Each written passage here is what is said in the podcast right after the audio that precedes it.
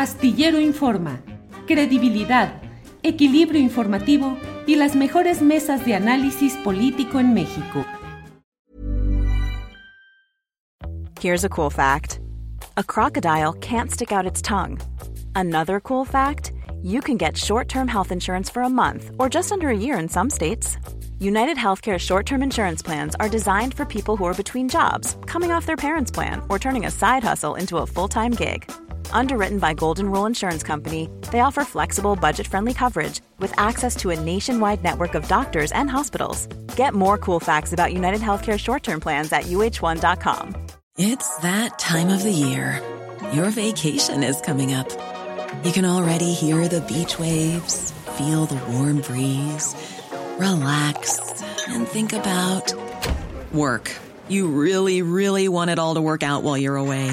Monday.com gives you and the team that peace of mind. When all work is on one platform and everyone's in sync, things just flow wherever you are. Tap the banner to go to Monday.com.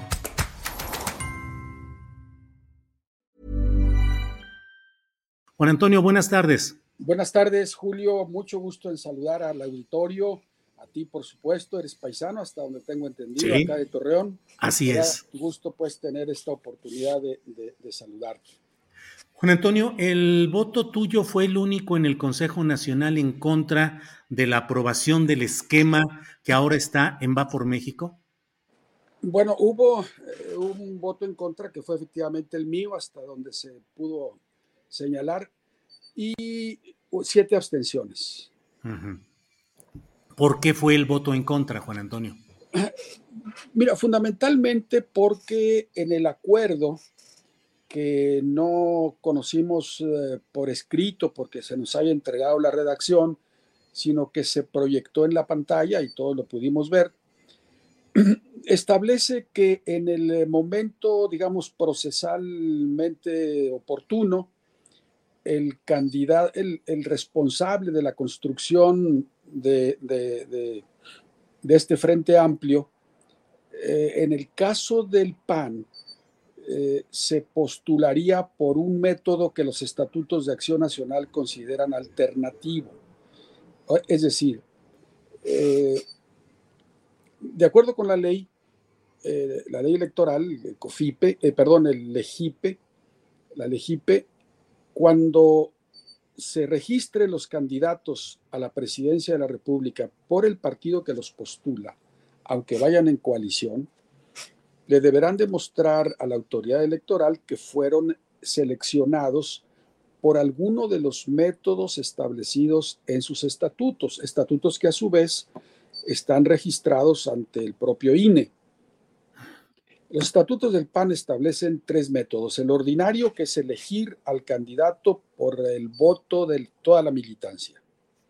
El segundo, que se llama alterno, por la vía de la designación, es decir, no por el voto de toda la militancia, sino por eh, la selección que haga un órgano de carácter superior, que en el caso del PAN estatutariamente se conoce como Comisión Permanente Nacional, integrada por poco menos de 50 dirigentes.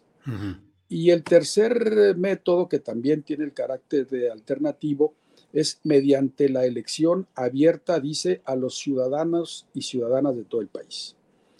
Entonces, eh, hasta ahora que yo recuerde, cuando dejó de funcionar el sistema de convenciones nacionales, el candidato a la presidencia de la República, de Vicente Fox para acá, se elegía mediante el voto de todos los militantes, que me parece, pues, para un un cargo de altísima responsabilidad política, de hecho histórica, cuando histórico el cargo, cuando menos en la historia de Acción Nacional, etcétera, pues debería mantenerse vigente el principio democrático.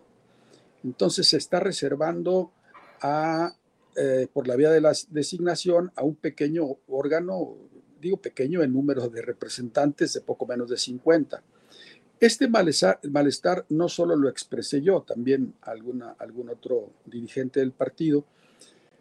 Eh, pero en fin, e, esa es la cuestión de fondo, la razón de fondo. Por, lo, por otro lado, advierto que la creación de un frente integrado por partidos políticos es una institución que está consagrada en la propia Ley General de Instituciones y Procedimientos Electorales.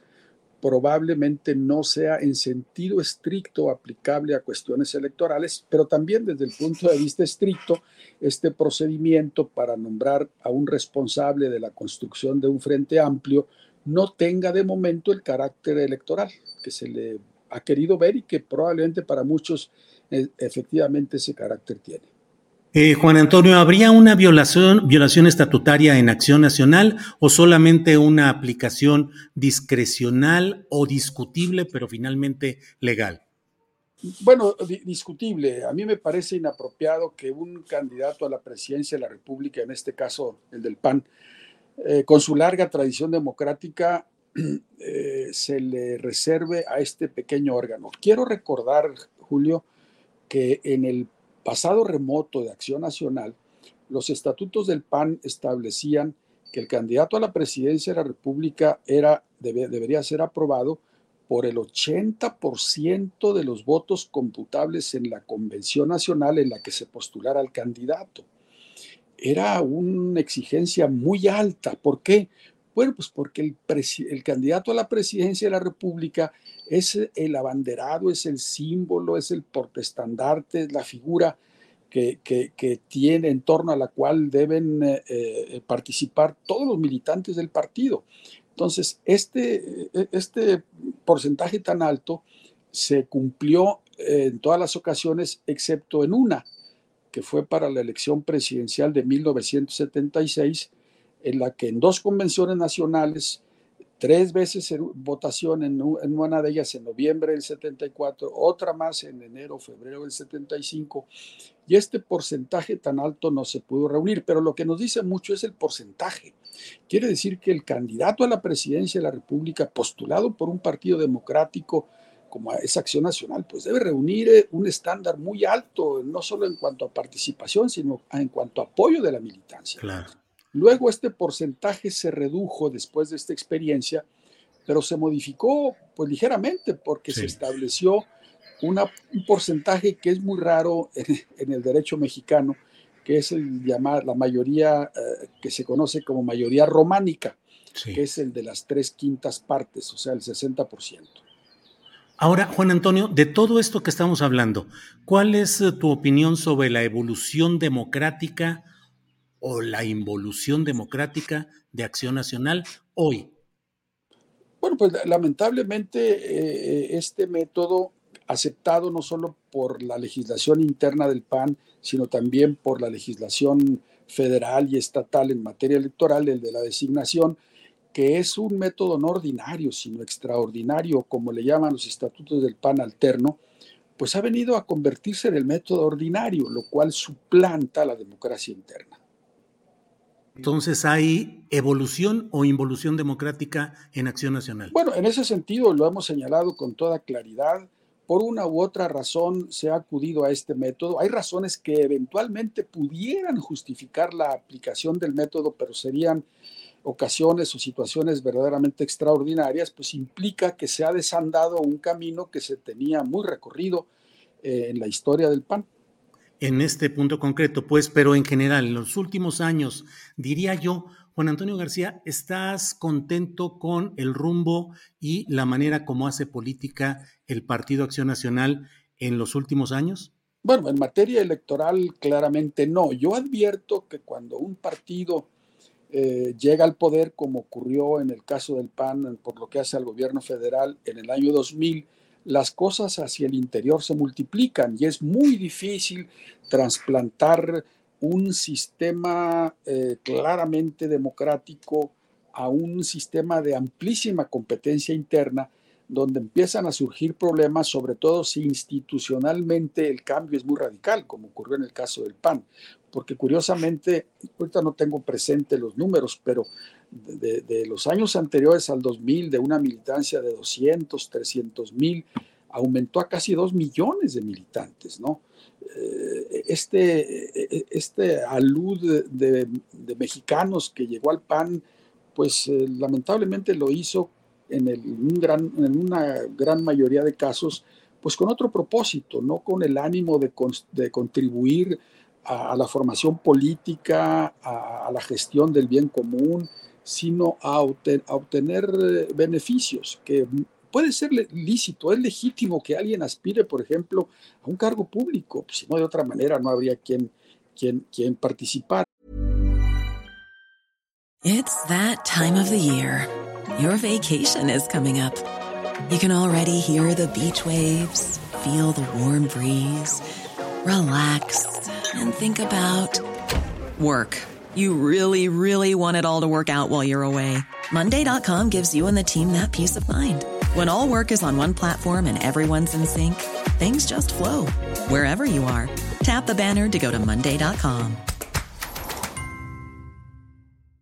I'm Sandra, and I'm just the professional your small business was looking for. But you didn't hire me because you didn't use LinkedIn jobs. LinkedIn has professionals you can't find anywhere else, including those who aren't actively looking for a new job but might be open to the perfect role, like me. In a given month, over 70% of LinkedIn users don't visit other leading job sites. So if you're not looking on LinkedIn, you'll miss out on great candidates like Sandra. Start hiring professionals like a professional. Post your free job on linkedin.com/achieve today. Pero una cosa es hacerlo por las vías correctas, democráticas, y otra mediante la, la suplantación de métodos probados por la vía democrática por otros que no lo son. Lamentablemente es, de esto pues adolecen todos los partidos. Por ejemplo, los padrones internos no son confiables en ningún partido político. Eso te lo dicen los del PRI, te lo dicen en su tiempo los del PRD. Supongo que igual ocurre con Morena, porque aquí en la elección reciente tuvieron ese tipo de problemas. Juan Antonio, de lo que dices, eh, fue a partir de 2000 con la llegada de Vicente Fox cuando se da esta irrupción masiva de afiliados a Acción Nacional. Te pregunto, a partir de la llegada del foxismo, ¿comienza un deterioro de la operación y la doctrina de Acción Nacional? Bueno, yo en primer lugar quiero reconocer que no fue precisamente por la llegada de Fox, sino al contrario, el arribo mm, por, medio, por la alternancia de, a fuentes de poder hizo como apetitoso ser militante del PAN, pero no para dar las luchas heroicas como las que comenta Soledad Loaesa de atravesar el desierto, sino pues para obtener, digámoslo franca y abiertamente, beneficios que como comenté pudieran ser en algunos casos lícitos, pero no como lo llegamos a ver con una increíble voracidad como ocurrió en casos muy sonados. ¿no? Claro. Juan Antonio, tú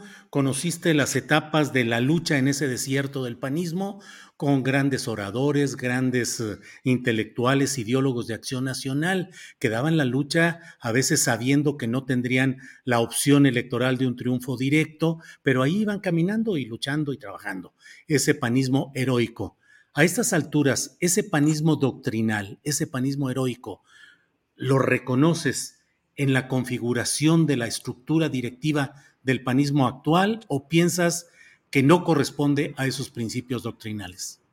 Bueno, en cuanto a los principios doctrinales, quería hacerte la observación de, lo que comentaste al inicio, que cambió sus principios doctrinales. Creo que en sentido estricto, si nos atenemos al texto de los documentos básicos del PAN, no los ha modificado. El problema ha sido de orden práctico. El problema ha sido de que no, no es la ética como rigurosamente la conocíamos en el pasado, la que ha regido la actuación de un buen número de panistas, y no solo de dirigentes, sino incluso de militancia que se presta a, maniobras que no eran ni mucho menos típicas, más ni conocidas al interior de Acción Nacional.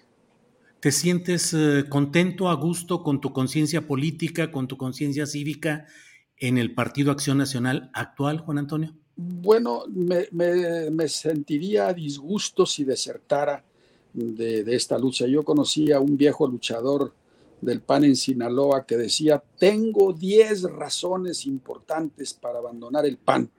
Entonces, ¿por qué no te has ido? Porque tengo 11 para quedarme. Yo creo que pudiera ser el caso. ¿Y tú tienes 10 razones para irte también? Pero tengo quizá 20 para quedarme. Entre otras, dar el testimonio, pues siempre dimos el testimonio, ¿no? En los peores momentos, bueno, no hubo buenos, sino siempre hubo peores momentos de dificultades, eh, de todo, vencer todo tipo de obstáculos, de represalias, de amenazas, etcétera, o incluso un, instrumento que a veces es eh, más eficaz de, como son el halago y el otorgamiento de beneficios, que lamentablemente muchos eh, caen no solamente en nuestras filas, sino en otras, en, eh, otras posiciones, ¿no? Claro. Pero ¿Te sientes... Sí, perdón. Sí, no, pero hay que dar el testimonio y la lucha. Y a veces, como ahora en mi caso, es más intensa hacia adentro que hacia afuera. ¿Te sientes bien en la alianza electoral y política con el PRI y con el PRD? ¿Pensaste alguna vez concurrir políticamente con el PRI? Ni remotamente, ni remotamente.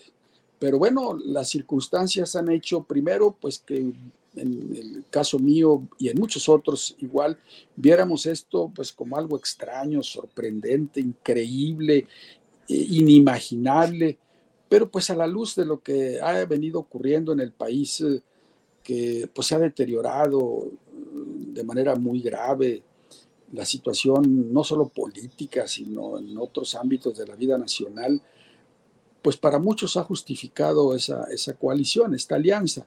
Vaya como el, mal menor, como se dice eh, en algunas ocasiones, pero ojalá y el PAN hubiera mantenido su, presencia viva y permanente, actuante, como ocurrió en el pasado, para no haber tenido necesidad de, de pues de este tipo de alianzas que parecen necesarias, aunque Ojalá en el futuro no, lo sean así. Pongo un ejemplo, Julio. El partido cuando empezó a crecer, de repente observó que carecía de recursos, que no eran más que los que aportábamos los militantes, para poder llevar a cabo sus trabajos. Y a alguien se le ocurrió, bueno, Adolfo Crislip, que para mí ha sido uno de los presidentes más sobresalientes del PAN y que está olvidado, que lamentablemente está olvidado Pocos, incluso dirigentes modernos, saben quién fue y lamentablemente Alonso Lujambio dejó pendiente una biografía de él que, según nos decía, estaba a punto de concluir cuando falleció. Bueno, Crislev estableció un procedimiento para llegarse fondos, que fueron aquellas rifas semanales de una docena o decena de autos en todo el país. Todos los viernes se rifaban 10, 12, 15 autos y yo recuerdo perfectamente que aquí en Torreón, pues teníamos a, algún compañero pagado en la Plaza de Armas y en algún otro lugar con un carro muestra. Y a veces me decía, pues ya para el jueves no hay boletos, se acababan, se acababan los boletos. Algún periodista, creo que Julio Mejido llamó a eso el plebiscito de las rifas, porque las rifas equivalían a un verdadero plebiscito, eran de apoyo al PAN. Claro. Y algo que me sorprendió fue que en alguna ocasión quien coordinaba estos trabajos, que seguramente tú lo recordarás, mi amigo inolvidable Eugenio Ortiz Walls, me dijo, oye, fíjate, ¿sabes una cosa? La gran mayoría de los premios la gente no los reclama.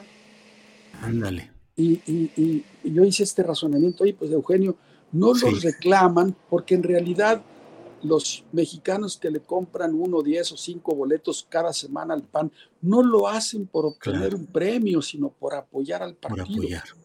Yo quiero preguntar si hoy nos instaláramos con un auto muestra en cualquier plaza de algún país y se nos agotarían los boletos desde un día antes. ¿no? Híjole, Juan Antonio, pues muchas cosas interesantes. Te agradezco esta posibilidad de dar un repaso a las circunstancias actuales y algunas históricas del Partido Acción Nacional. Yo te agradezco. Soy agradecido, Julio, muy, muy amable. Al contrario, Juan Antonio, que estés muy bien y saludos allá a la tierra, Torreón, Coahuila. con mucho calor, con mucho calor, ¿eh? Ya me imagino, ya me imagino. Hubo un día de la semana pasada que casi llegó a 47. Híjole.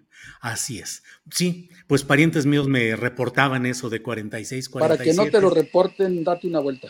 Eso haremos un día de estos. Gracias, Juan Antonio. Gracias. Que estés bien. Hasta luego. En Sherwin Williams somos tu compa, tu pana, tu socio, pero sobre todo somos tu aliado, con más de 6.000 representantes para atenderte en tu idioma y beneficios para contratistas que encontrarás en aliadopro.com. En Sherwin Williams somos el aliado del PRO. ACAST en Mit navn er Anders Morgenthaler. Over for mig sidder Roald Bergmann. Vi har lavet en ny podcast, der hedder Dopaminklubben. Og Dopaminklubben er en klub, hvor ADHD er fucking sjovt, og hvor det griner. Det behøver ikke at være super alvorligt. Vi er skide trætte af alle de der podcasts, der forklarer mig nederen der. Vi gør grin med vores ADHD. Mulig ADHD. Ja, vi udreder mig, fordi nogen siger, at jeg har det. Jeg ved det ikke rigtigt. Det finder vi ud af. Vi har i hvert fald lavet vedmål. Ind og lyt til Dopaminklubben. Hver uge udkommer vi. Der laver vi sjov og spas med at have den her vidunderlige dopaminmangel.